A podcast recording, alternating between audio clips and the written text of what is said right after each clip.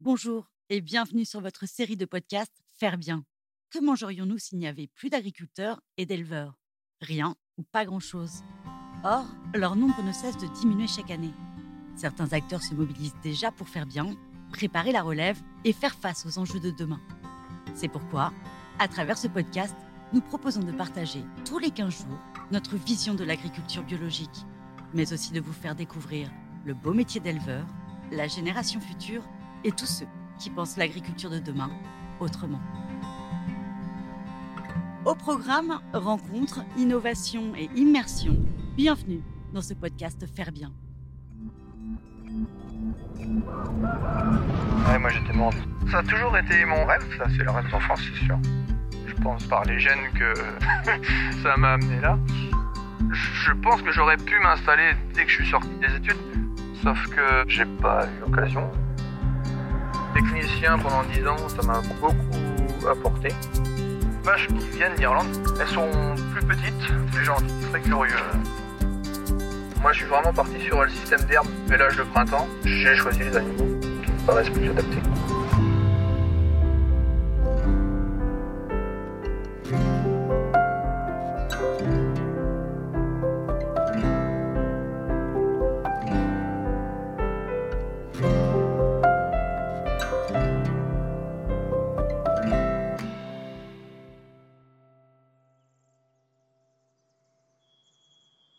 Bonjour et bienvenue pour ce nouvel épisode.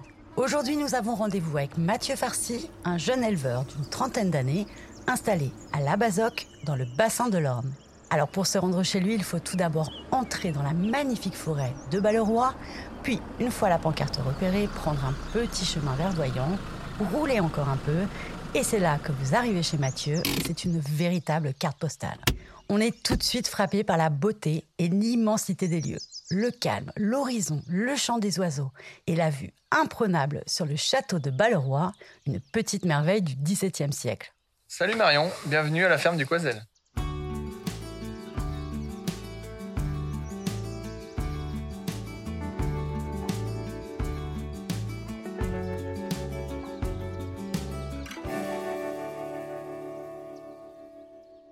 Au fil de nos podcasts, chez les éleveurs, vous l'aurez bien compris, pas une ferme ne se ressemble. Découvrons aujourd'hui celle de Mathieu Farcy, un ancien contrôleur laitier qui a enfin réalisé son rêve en devenant éleveur laitier en 2017. Parcours, reconversion, choix des vaches, monotraite, projet et dernière naissance, c'est avec simplicité et un grand sourire qu'il nous a ouvert les portes de son exploitation et s'est prêté à l'exercice de notre interview tout en travaillant.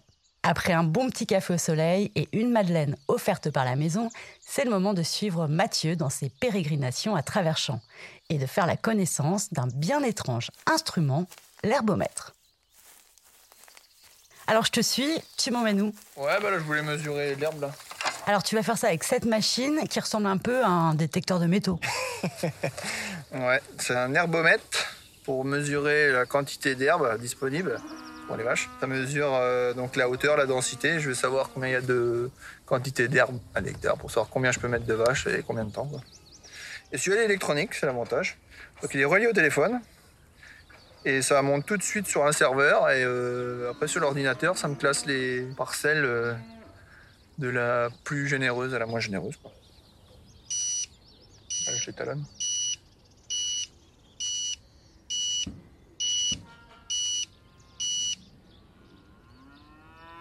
Et là, en fait, j'ai cartographié toute la ferme avant. Donc, il sait dans quelle parcelle, puisque c'est relié avec le satellite. Donc, je fais ça. Et là, il va me dire que je suis dans la parcelle. Ah, voilà. Donc, c'est parti. Et là, tu peux tout de suite voir euh, de combien ça va pousser Là, grosso modo, à chaque fois, il va me dire euh, combien qu'il y a à se mesurer. Alors, ça donne quoi sur cette parcelle Euh, là, elle était juste à 40 pile poil. 40 mm, donc 4 cm de moyenne. Attends, je te suis et alors j'espère que ça enregistre bien là. C'est parti pour le tour complet des champs sous un soleil magnifique. Et entre deux calculs, j'en profite pour demander à Mathieu l'histoire de la ferme. En voisin, j'ai là, j'ai 2000 hectares de forêt là, à De Manial. Là, j'ai le château de Balleroy là. La ferme, j'ai repris ça en 2017. Ça fait 3 ans et demi là. Il y a 60 hectares autour du bâtiment. Et à peu près 80 vaches, voire un peu plus là. En fait, c'est une ferme qui était là où il n'y avait pas d'exploitant en fait. Cette ferme-là, elle était à l'arrêt depuis une dizaine d'années. Et il y a des gars qui étaient là euh, tous les ans, ils pouvaient être éjectés, donc ils n'ont pas fait de frais dans les clôtures, dans l'amendement du sol, dans tout ça. Quoi. Donc toi, quand tu récupères... Euh, moi, quand j'ai récupéré, ouais, c'était... Bah, c'était colossal le chantier. Quoi. Et juste déchaumé, j'ai travaillé le sol avec des dents, quoi. Et j'ai semé avec un sous-mort euh, traditionnel. J'ai tout remis en herbe, ça c'est celle qu'on mesure, là, elle était en céréales avant. Il y a 20 hectares que j'ai ressemé et il y avait 40 qui sont dans les fonds de vallée, là très humide. Très compliqué à gérer ça. Parce que tu es à côté de la rivière, c'est ça? Ah ouais, on est en bord de la Drôme là. Donc euh, elle, euh, elle déborde euh, plusieurs semaines, voire plusieurs mois l'hiver.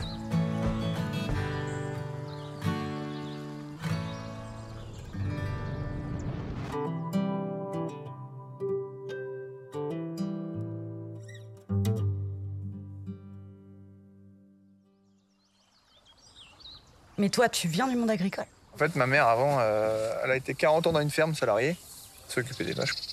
Mon papa était boucher, mais il adorait la ferme. Il allait toujours chez les copains euh, aller dans les fermes. Et bah, ma mère, euh, bah, en fait, ma grand-mère, la mère de ma mère, elle avait des vaches, elle travaillait déjà, elle avait quatre vaches. Et toi, justement, le monde agricole, ça t'attirait déjà? Ah ouais, moi j'étais mordu. Si j'avais le choix entre l'école et la ferme, l'école n'avait pas la cote. Et pourquoi tu t'es pas lancé tout de suite dans cette carrière alors? Alors ça a toujours été mon rêve, ça c'est le rêve d'enfance, c'est sûr. Et je pense par les gènes que, que ça m'a amené là. Je pense que j'aurais pu m'installer dès que je suis sorti des études, sauf que bah, j'ai pas eu l'occasion, j'ai pas eu le financement, enfin voilà. Donc ma mère, euh, voyant la difficulté du travail et tout ça, a dit euh, non, tu seras pas agriculteur. Donc j'ai fait un bac scientifique. Voilà. Après j'ai dit, hein, quand même. j'ai fait des petites études, j'ai juste fait un BTS production animale et une licence euh, en conseil. Quoi. Un bac plus propre. Donc technicien pendant 10 ans, ça m'a beaucoup apporté, techniquement. Et puis l'avantage d'avoir travaillé au contrôle études, c'est d'avoir vu beaucoup de systèmes différents mhm. et d'avoir vu ce que je voulais pas faire. Quoi. Et alors, en observant plein de systèmes et de fermes différentes, qu'est-ce que tu recherchais toi? Moi, ce que je cherchais et ce que je voulais, c'était une ferme groupée. C'était important pour moi, pas avoir des terres à droite à gauche et balader en tracteur sur la route, même si je le fais encore un peu. Ouais, une ferme groupée pour que en gros mes vaches aillent manger euh, partout, en fait. Que j'aille pas euh, faire du stock, du maïs ou quoi à l'extérieur et puis le redistribuer. Euh, aujourd'hui, c'est encore pas tout à fait le cas. Hein. Je suis pas autonome en bouffe, mais le but c'est ça. Quoi. Voilà, j'ai créé des chemins partout là, et les vaches, ben, elles y vont avec leurs pattes. Quoi. Elles sortent le maximum de la nuit. Elles euh, mangent que du fourrage. Elles n'ont pas de concentré, elles n'achètent pas de bonbons. Et sont même traites une fois par jour euh, la majorité de la nuit. Ah ok, tu ne fais qu'une seule traite. Bah alors, est-ce que tu peux m'expliquer comment ça marche? Grosso modo, là, j'ai calé les vélages au printemps, donc euh, là, mars-avril, là. Je les mets à la reproduction à partir du mois de juin. Donc techniquement, c'est valable de passer en monotraite puisqu'on arrive bien à les assimiler, à les recaler, quoi. Pour l'année d'après, qu'elles Et puis euh, pour le rythme de vie, c'est quand même euh, peinard parce que tu, une fois que tu as trait le matin, que tu as foutu les vaches euh, au champ, tu regardes plus la montre pour voir la traite d'après, quoi. Sur l'année, elles sont à, peu près à 3000 litres, quoi. Donc ce qui est faible, hein, je sais pas, moi, le groupe bio est peut-être autour des 4500-5000, quoi. En contrepartie, c'est des vaches qui vont faire plus de lactation on leur tire moins dessus. C'est comme un sportif, hein. plus tu lui demandes de faire des efforts, euh, moins la carrière va être longue. Hein. Ou alors euh, plus il faut lui en donner dans la gamelle. Quoi. Des vaches donc, qui vont durer plus longtemps, faire des plus grandes carrières, donc il y aura besoin de moins de génisses pour les renouveler. On a du lait qui est beaucoup plus concentré aussi. Moi j'ai un prix du lait supérieur parce que en fait comme j'ai moins de lait, les vaches font plus de taux, la matière, comme on est payé à la matière utile, matière grasse, matière protéique. Alors voilà, tout, compris, euh, pense m'y retrouver, mais là, il y a vraiment le confort de vie qui n'a pas de prix.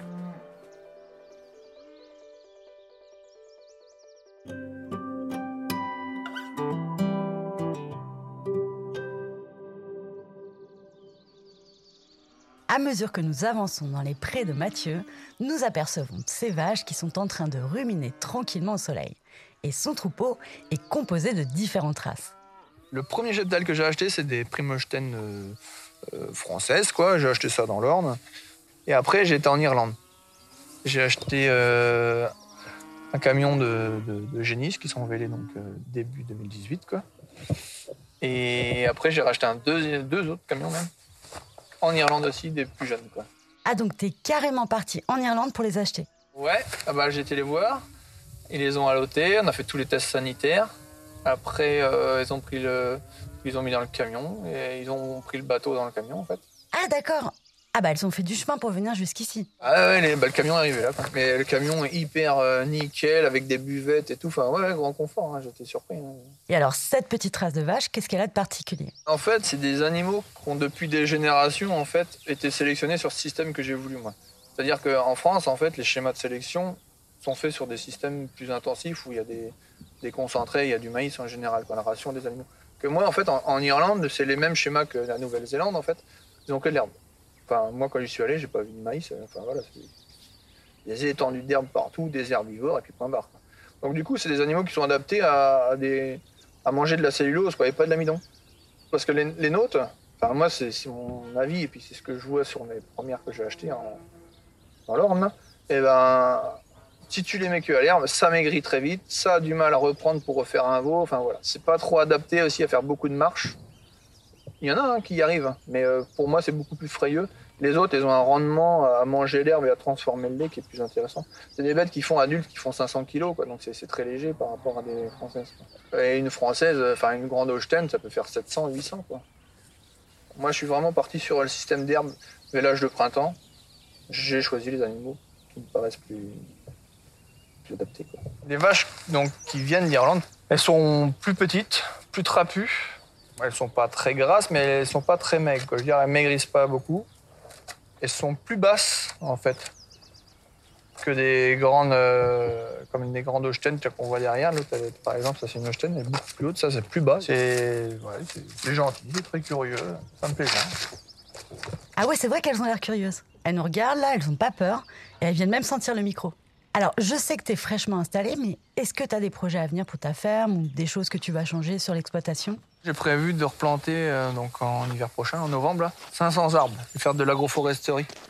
Pour la petite info, mes vaches, la journée, ils pâturent dans cette vallée-là. Donc comme ça, la journée, les vaches, elles seront, enfin, dans quelques années, quand ils auront poussé, elles seront à l'ombre. Et c'est quoi les avantages concrets pour toi? Alors moi, je vois plusieurs avantages à l'agroforesterie. Ça va ramener grâce aux feuilles et puis euh, à la végétation, ça va améliorer le sol par euh, les racines, par les pertes de feuilles. Enfin, voilà, Autre chose, c'est ce que je disais, c'est l'ombrage pour les vaches la journée. Puis, puis de la biodiversité. Là, il, va y avoir 13 essences d'arbres différents avec des temps de floraison et choses comme ça différentes. Donc pour les insectes, pour les oiseaux, pour tout. Quoi. Je pense que ça peut être que bénéfique.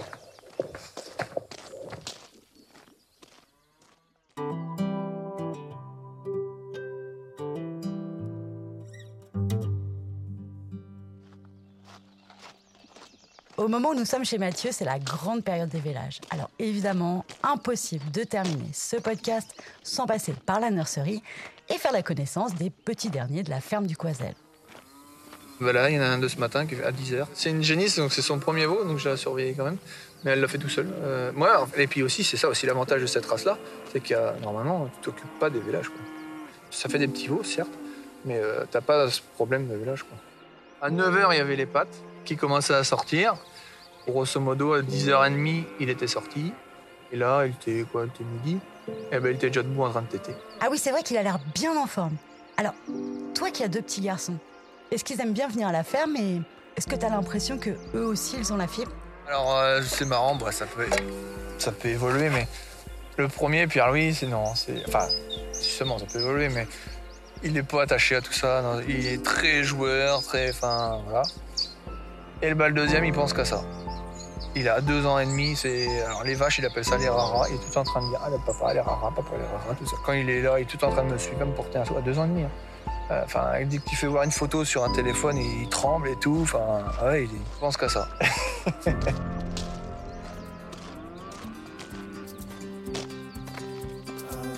eh bien, l'avenir nous le dira. Et en attendant, il est temps pour nous de quitter la ferme du et son paysage idyllique. Merci beaucoup à Mathieu de nous avoir accordé du temps pour nous expliquer le fonctionnement de son exploitation. Et quant à vous, chères auditrices et chers auditeurs, on se dit À très bientôt pour un nouvel épisode en Normandie, évidemment.